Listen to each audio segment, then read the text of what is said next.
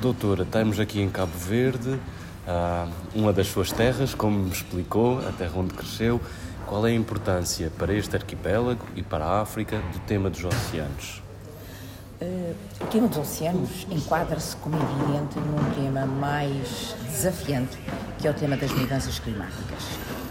Eu penso que está claro para todo mundo quem é responsável uh, pelas mudanças climáticas é, são os países que produzem o CO2 e quem está a sofrer mais o resultado das mudanças climáticas.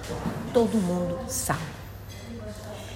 Uh, infelizmente, esta realidade uh, não é devidamente considerada no processo de formação. Primeiro, no processo de diálogo e no processo de formação das narrativas globais.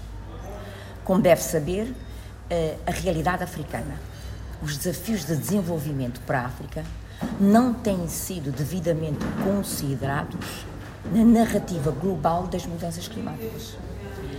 E como disse, e muito bem, o secretário-geral várias vezes durante esta visita, os países desenvolvidos, os países, eu diria, industrializados, é que são essencialmente responsáveis por esta situação. A África como sabe, todo o continente, a contribuição é 3,8, mais ou menos, portanto, completamente marginal. E se excluirmos dois países, três, é 0,5. Portanto, há lá limite, como se diz, eu poderia dizer que a África não precisa de fazer a transição porque já está lá. E eu não sei como transitar por uma posição que já estamos lá. Do ponto de vista físico, fica meio complicado. Portanto, o problema da África neste, nesta conversa energia-clima é o acesso à energia. A África tem 600 milhões de pessoas sem eletricidade. A África precisa de gerar, criar 18 milhões de postos de trabalho.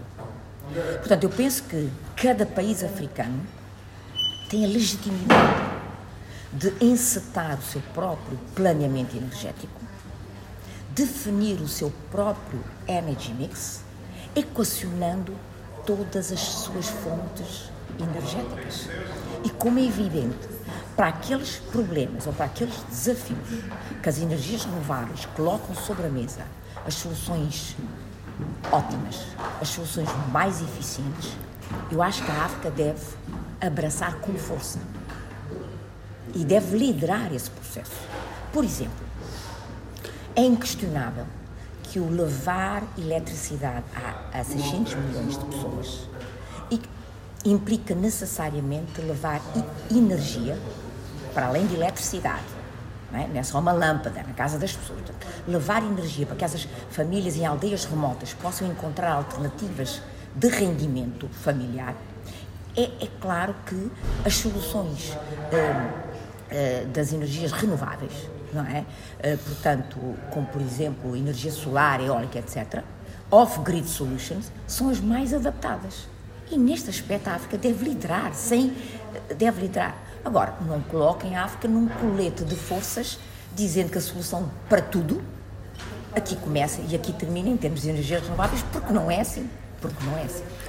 E durante esta viagem, que desafios específicos e que soluções é que encontrou que, que acha que são um exemplo para, para o resto do continente?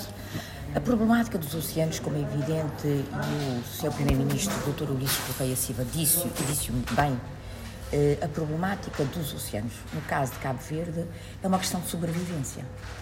E eu vou, eh, como ele disse, eh, Cabo Verde é 99,3% se a memória não me falha, oceano. Eu até costumo em determinadas conversas dizer, nós somos capazes de ser mais seres do mar do que seres da terra. É? Eu tenho vindo a dizer isso nos últimos 10 anos. Uh, e, portanto, eu acho que a questão dos oceanos uh, para Cabo Verde é uma questão de sobrevivência. Portanto, a sua preservação, mas num contexto de geração, de gestão de um recurso natural. Porque nós temos que tirar de lá o que Cabo Verde precisa para se desenvolver. Preservá-lo mas não esquecer que para Cabo Verde é um recurso económico, é um recurso económico.